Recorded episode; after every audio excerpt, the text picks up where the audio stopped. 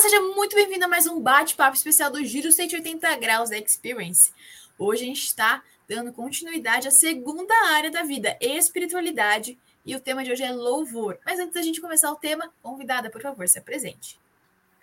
Bem, meu nome é Rejane, eu sou é, mestre e doutoranda no programa de Educação, Arte e História da Cultura na Universidade Presbiteriana Mackenzie, e também sou compositora, arranjadora, e professora de música. E é um prazer estar aqui neste momento para a gente poder tratar de um assunto tão relevante e tão importante para a nossa vida espiritual. Muito legal, obrigada por estar aqui com a gente. Bom, então o tema de hoje é louvor. Mas eu queria saber de você, me conta, louvor é assim, o tema, o desafio também é louve a Deus com a sua vida. Mas será que tem algo por detrás disso que nos motiva a louvar? Enfim, me conta isso pra gente. Bem, então o que acontece é o seguinte, o louvor, ele é uma parte muito importante da nossa vida espiritual, porque o louvor, ele ajuda para que a gente possa assim se aproximar de Deus, para que a gente possa é, ter a nossa fé é, reforçada, para a gente poder combater os, os ataques do inimigo. Então, é uma coisa muito importante. Só que o louvor, ele é uma das partes de um campo maior, que é o campo da adoração. Daí você vai, pode me perguntar qual que é a diferença entre louvor e adoração. Muito bem. O que é o louvor? O louvor é quando a gente elogia alguém por alguma coisa que a gente acha que a pessoa fez de relevante ou de bonito, né, com bons propósitos. Então, tipo assim, nossa, olha, parabéns, né? Como você agiu bem. E a gente louva a Deus nessa questão da nossa, é, do nosso reconhecimento de, de ele ser um ser tão maravilhoso, né? Então, é quando a gente exalta a Deus é, por, pelos seus atributos. Agora, o que é a adoração? A adoração é quando a gente presta culto. Então, por exemplo, louvor, eu posso louvar uma pessoa, né? Assim, nesse sentido de elogiar.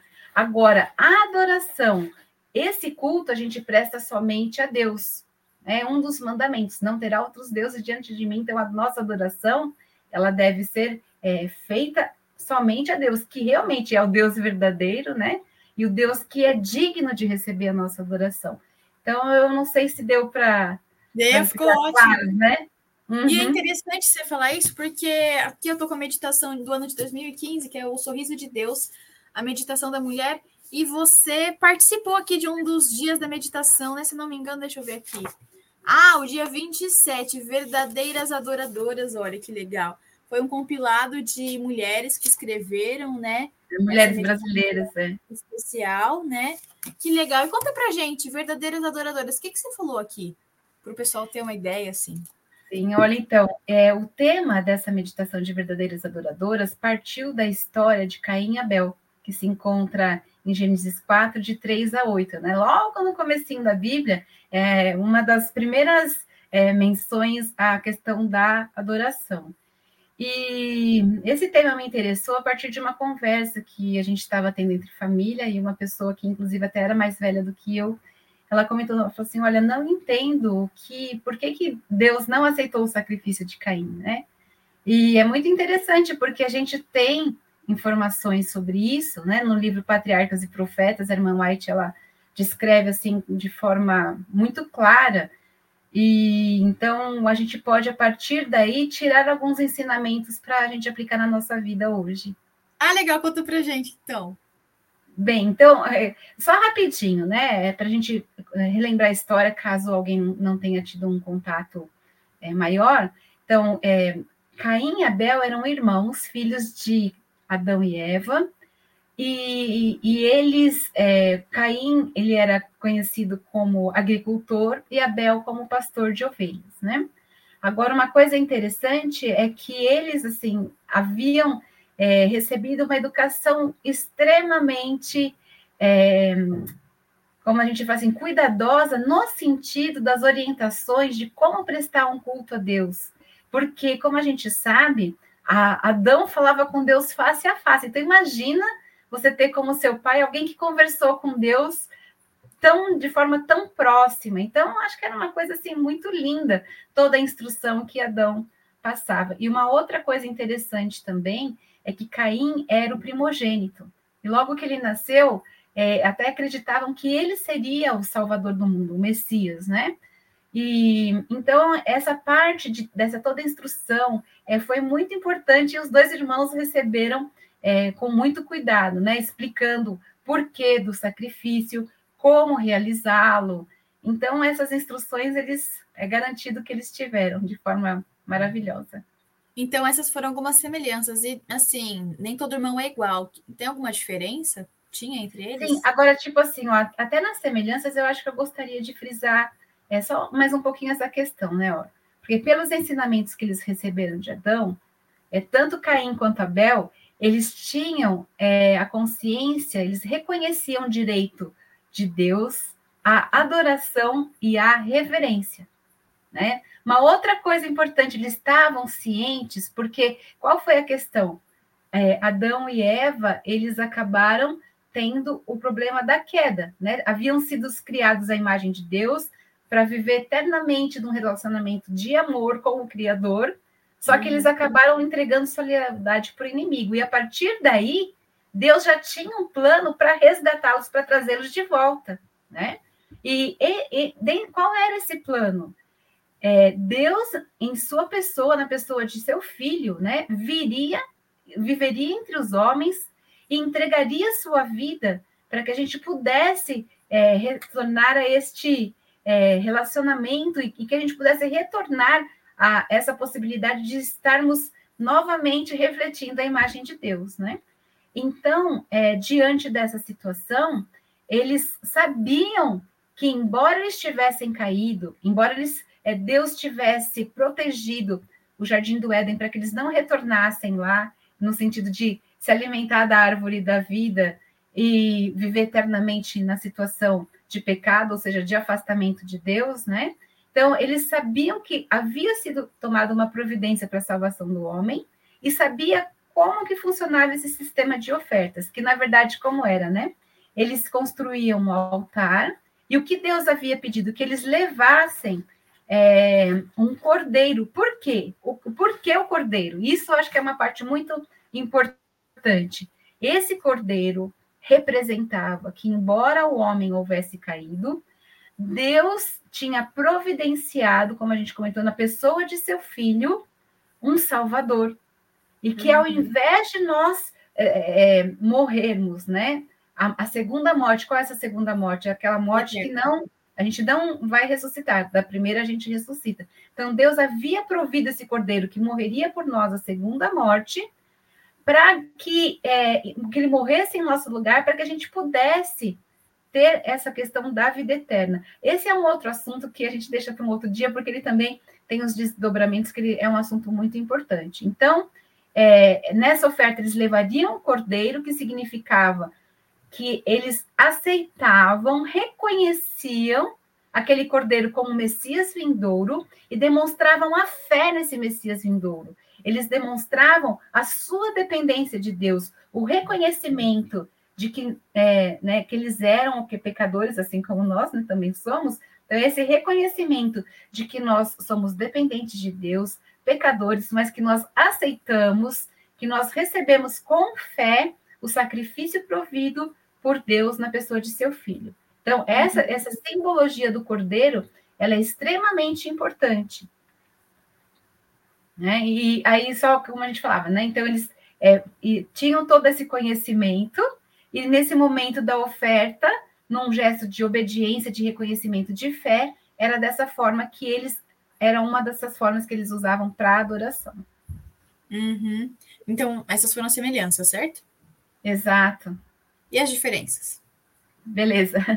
Bem, então as diferenças é como a gente comentou. É, embora eles fossem filhos, né, fossem irmãos, filhos do mesmo dos mesmos pais, eles tinham uma diferença de caráter. E aí é importante a gente é, comentar o seguinte: que a partir do momento da queda, Satanás começou a, agir pra, com cada ser humano aqui na Terra, né? E é, Deus, em seu amor, é, como, como a gente diz, um amor perfeito, compreende também a liberdade. Então, Deus dá liberdade para que a gente faça as nossas escolhas. E infelizmente parece que Satanás, desculpa, que Caim acabou ouvindo muito as ideias de Satanás com relação a de como se portar, né, e de como agir e o que pensar sobre Deus. E aí o que acontece? É, Satanás, ah, desculpa, Caim, ele apresentava alguns sentimentos de rebeldia em relação à forma como Deus agiu, porque ele achou que era injusto que é, Deus tivesse solicitado que Adão e Eva deixassem o jardim. Uhum. Né? E, e, por conta disso, ele murmurava assim contra essa postura, né? E ele permitiu o quê? Que esse desejo acabasse com que ele condescendesse com seu desejo de exaltação própria. Porque, tipo assim, a partir do momento que ele começava a criticar esse tipo de coisa, ele falava assim, não, porque eu e o seu ego foi é, sendo alimentado, né? E ele acabou colocando em dúvida a justiça e a autoridade de Deus. Então, é, uhum. essa foi uma questão que o levou à incredulidade e a ter um coração rebelde, né? E como a gente fala, isso porque ele deu ouvidos às coisas que Satanás colocou para ele, né? Porque, na verdade, a atitude de Deus cada vez que Deus faz alguma coisa, é, que a, a, gente pode não, às vezes, entender completamente, mas ele sempre vai estar demonstrando o seu amor e desejando o melhor para suas criaturas. Já por outro lado, isso é tão verdade de que era que Deus tinha feito as coisas da melhor forma possível, é que Abel era uma pessoa extremamente fiel. E ele tinha sim percebido a justiça e a misericórdia de Deus no trato com seus pais. E ele, com gratidão no seu coração, ele é, aceitava a promessa e a esperança da redenção. E com isso ele era o que? Ele tinha um coração obediente e uma fé inabalável. Perfeito. E aí, o que, que aconteceu então? Conta pra gente que a gente é curioso.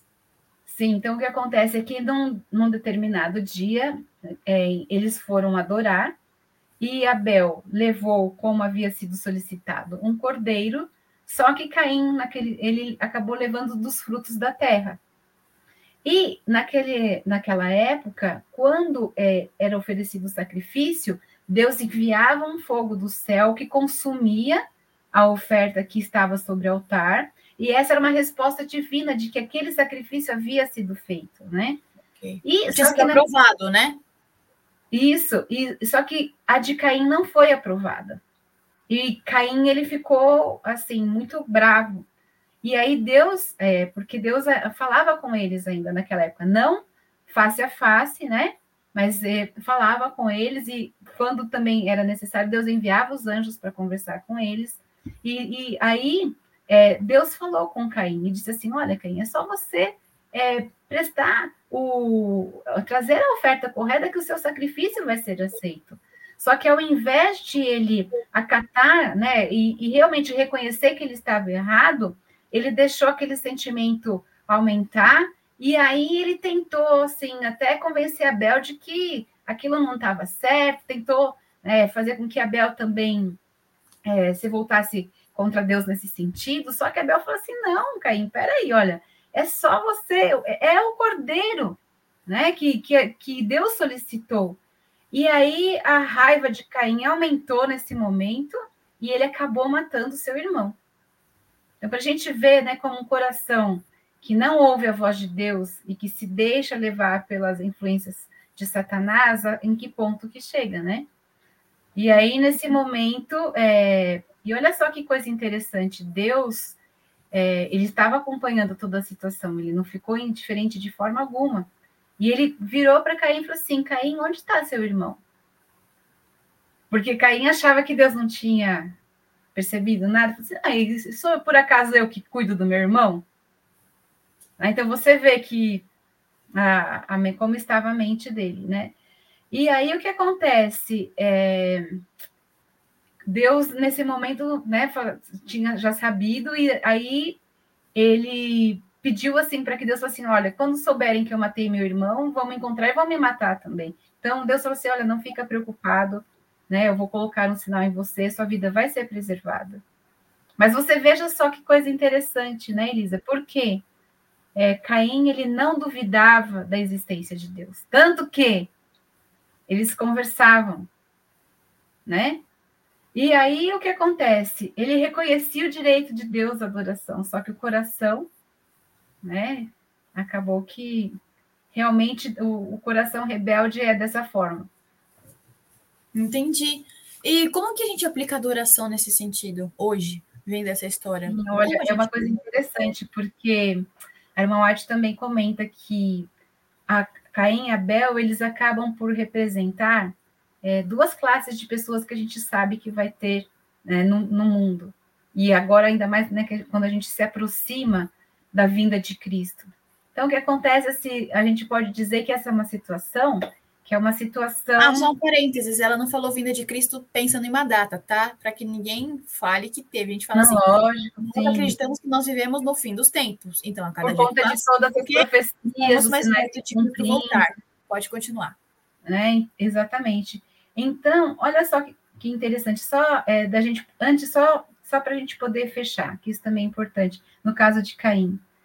É, qual era a parte essencial do sacrifício? Era o cordeiro, que era o reconhecimento da nossa dependência de Deus, né? do nosso estado, e, e, e da gente poder apresentar nossa fé. Senhor, eu reconheço né, que eu sou um pecador, mas que eu me entrego a Ti, eu desejo que o Senhor modifique a minha vida, né?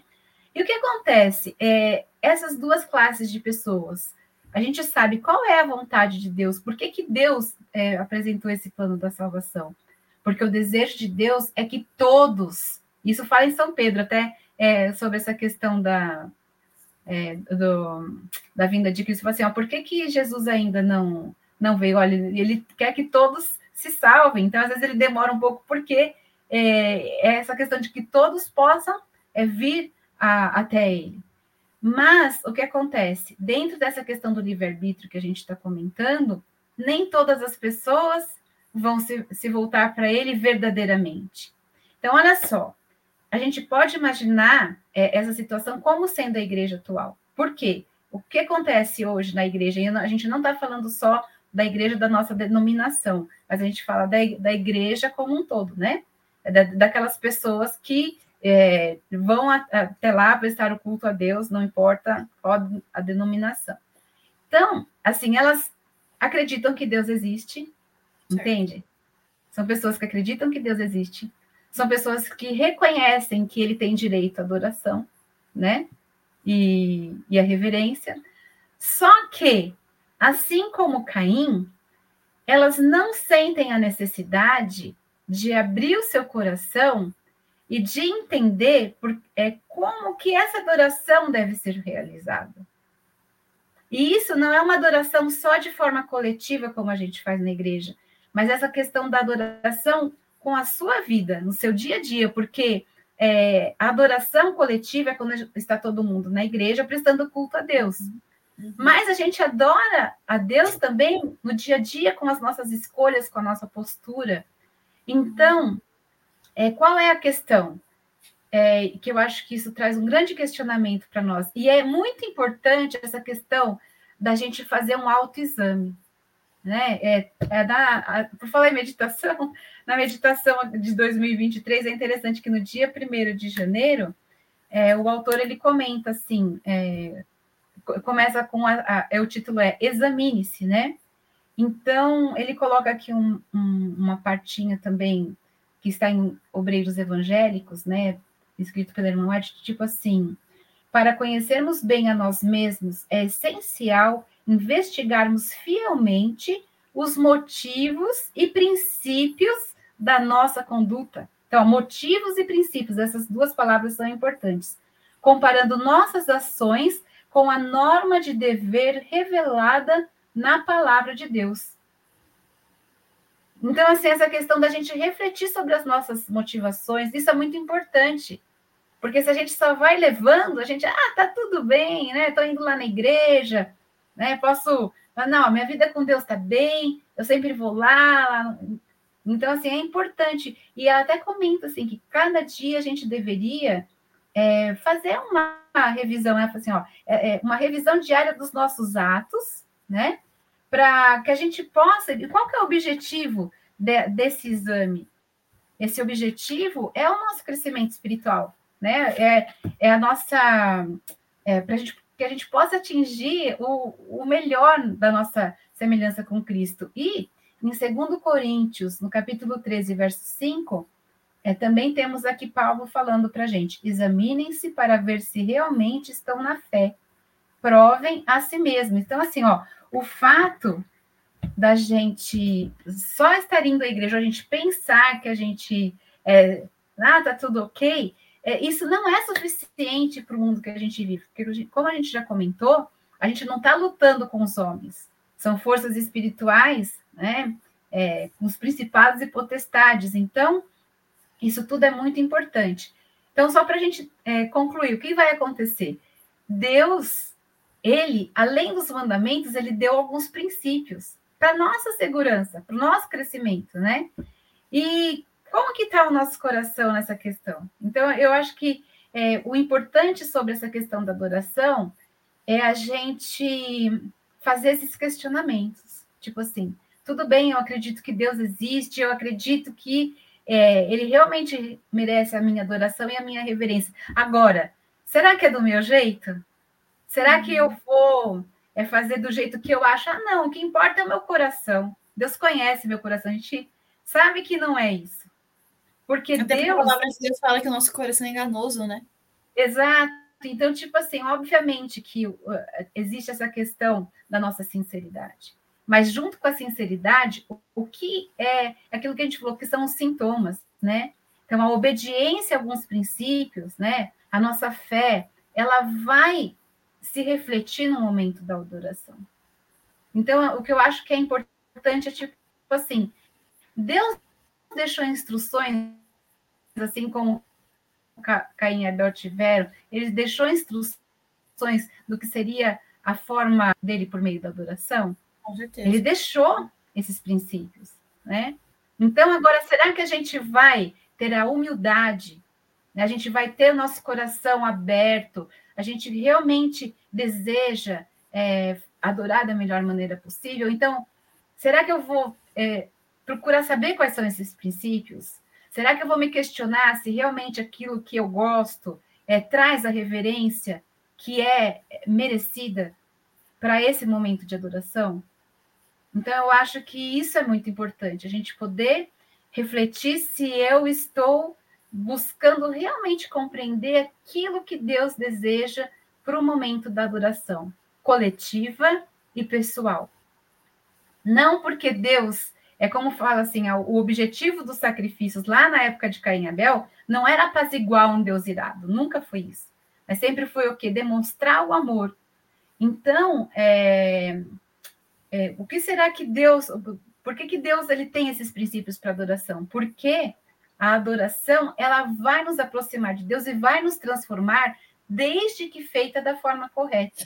Porque hoje a gente observa, e tem até um livro aqui, ó, deixa eu ver se ele está aqui perto. É, bom, eu acho que. Porque o que, o que ele comenta é um livro. Ah, achei, ó. É tipo assim, ó. A essência da verdadeira adoração. Esse livro ele comenta que desde a década de 70 e qual que é o autor? É John MacArthur, Essência da Verdadeira Adoração. Legal. Aqui ele comenta que qual que é a, a... Ragnus com H, editora, opa, editora Ragnus com H, tá? Então o que acontece é o seguinte, ele comenta que a partir dos anos 70, se não me engano, começou a haver um movimento é, de um culto, só que é um culto emocional. Né? Então, assim, é, nesse culto emocional, você vai trabalhando as coisas de uma forma onde você vai ser movido não pelo culto racional que a gente encontra na Bíblia como sendo a forma certa, né?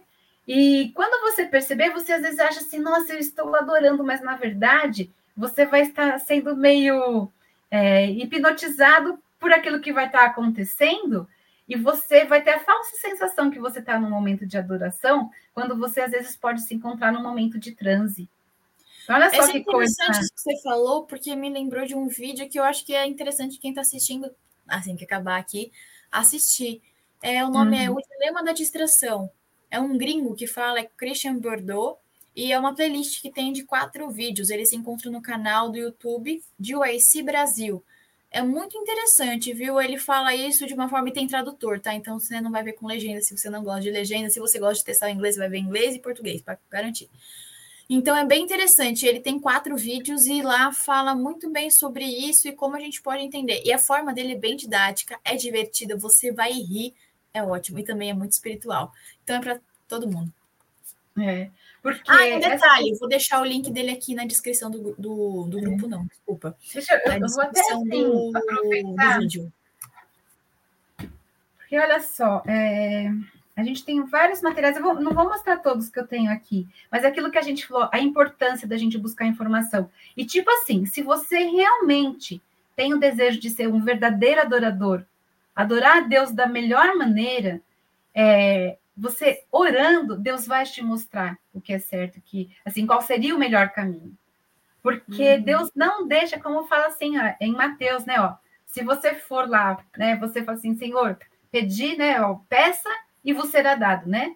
Então, assim, se você pedir para Deus, olha, eu quero ser orientado, eu quero ter sabedoria para te adorar da melhor forma, ele vai te responder, né? E a gente tem alguns materiais que podem estar auxiliando a gente, olha, Adoração Autêntica da CPB, muito bonito esse livro. É, Adoração, o presente do homem para Deus, Levi de Paula Tavares. Essa, tem esse livro aqui também muito interessante, Música no Tempo do Fim. E você acha que ele vai começar falando sobre música, ele começa falando sobre é, o grande conflito, muito interessante, sabe? Porque é como a gente diz assim, as coisas que a gente vai utilizar, são somente um resultado daquilo que a gente acredita que vai ser o melhor para adorar a Deus, né? Esse daqui eu não sei se eu já mostrei também na, na livraria da publicadora, a gente encontra. Adoração, é, Daniel Oscar Plank, é o nome dele da CPB também. Então, a gente, assim, o que não falta é material, como você falou, olha, é, vídeos, né, livros. Então, se a gente buscar realmente com o nosso coração aberto, pedindo a presença do Espírito Santo para iluminar a nossa mente, Deus vai mostrar qual é o melhor caminho para a gente estar tá adorando. E é como fala, não é por causa dele, né? não é porque ele é um Deus narcisista que fala, não, olha, porque eu quero que seja assim, que eu quero que seja assado. Não, é porque a forma como a gente adora nos transforma. É incrível porque esse vídeo que eu falei fala disso. É, e se a gente deseja realmente ser transformado, se a gente acredita que a gente está se preparando para poder né, é, é, ir para o céu, realmente a gente vai estar tá buscando as coisas na cultura do céu. Porque essa é uma outra questão também que a gente fala, assim, né? Que, porque veja bem, olha, só para a gente encerrar, é, Satanás, ele, ele é muito é, astuto, essa é a palavra. E ele sabe é, as formas como a gente pode é, achar que está perto de Deus e está se distanciando dele. E ele trabalha como? Na Idade Média. Ele colocou Deus como uma coisa escura, como uma coisa assim, é, como um Deus é, muito é, rígido, um Deus que ele tinha. É bom, a gente sabe o que aconteceu na Idade Média, mas a ideia que as pessoas, que ele colocava é sobre Deus para as pessoas, faziam com que Deus fosse um Deus temido, não um Deus amado. Só que agora ele já parte para um outro extremo, que ele acha assim que Deus é o amigão das nuvens.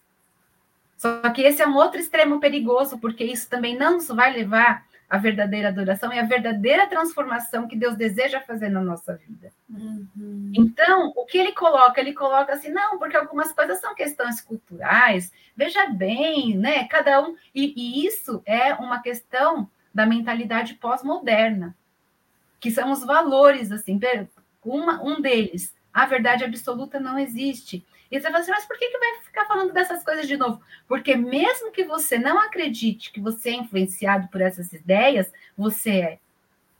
Porque você uhum. fica captando isso em todos os momentos, né? De quando você estiver assistindo um filme, assistindo alguma coisa, essas ideias elas vêm para você. Então, uhum. essa, uma, uma dessas ideias é tipo assim, o respeito à cultura. Não, cada um tem a sua cultura, que não sei o quê. Tudo bem, isso vai, vai é, ter sentido para algumas coisas, mas quando você está falando de adoração, você está se referindo à cultura do céu. Então, se você deseja se preparar para o céu, você vai se preocupar com a cultura de lá e não querer se moldar às coisas que estão acontecendo aqui, que foram preparadas para nos distanciar de Deus. E uhum. a última frase: Satanás está preparando o mundo para recebê-lo. E ele está preparando, ele vai vir como? Ele vai vir como Cristo. Então, é, ele está preparando as pessoas para esse engano. E o desejo de Deus é que você não seja enganado, e para isso você tem que se preparar agora.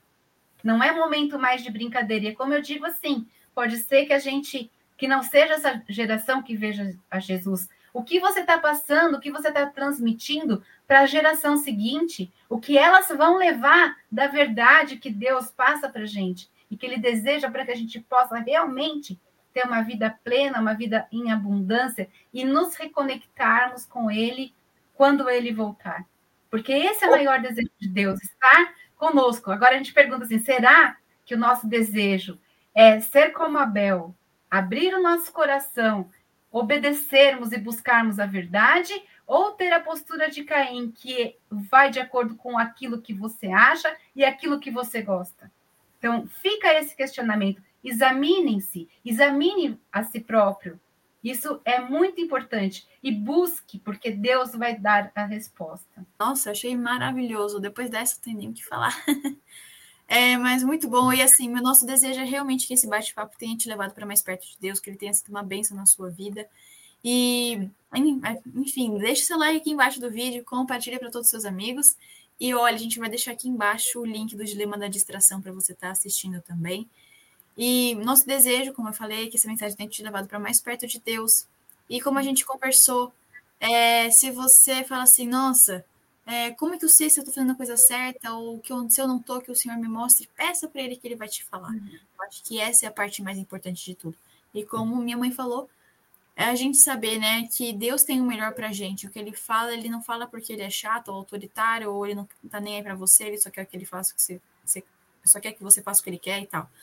Ele fala isso tudo no sentido de é, realmente, né, para que a gente possa ter o culto racional da melhor forma possível, que a gente possa estar tá fazendo isso, né? Ah, então é isso aí, a gente acaba por aqui. Não deixa de dar o like aqui no vídeo e compartilhar para todos os seus amigos. A gente se vê no próximo Giro 180 Graus Experience. Tchau! Até mais, tchau!